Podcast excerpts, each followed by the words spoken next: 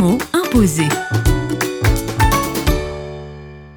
Avec Véronique Lavoué, directrice des projets auprès du CEL, le mot imposé est aujourd'hui quiproquo. Ça me fait penser à la communication, à parler avec les gens. Ça m'arrive régulièrement d'aller sur le terrain avec le CEL pour rencontrer les partenaires du CEL et parfois les bénéficiaires. Et souvent, je commence par écouter, pas trop parler, pourtant j'aime beaucoup parler. Mais quand on parle trop vite, on peut de temps en temps s'embarquer dans des choses qui sont pas bien comprises et puis dire des choses qui vont pas faire sens. Écouter d'abord, ça limite déjà les quiproquos, les incompréhensions, les paroles qui sont à côté, les paroles qui vont après nous amener dans des histoires pas possibles parce que ça va pas être la bonne parole, ça va pas faire écho, ça va pas être euh, le bon champ lexical comme on dit aujourd'hui. Donc euh, pour éviter les quiproquos, on écoute d'abord, on se pose, on attend.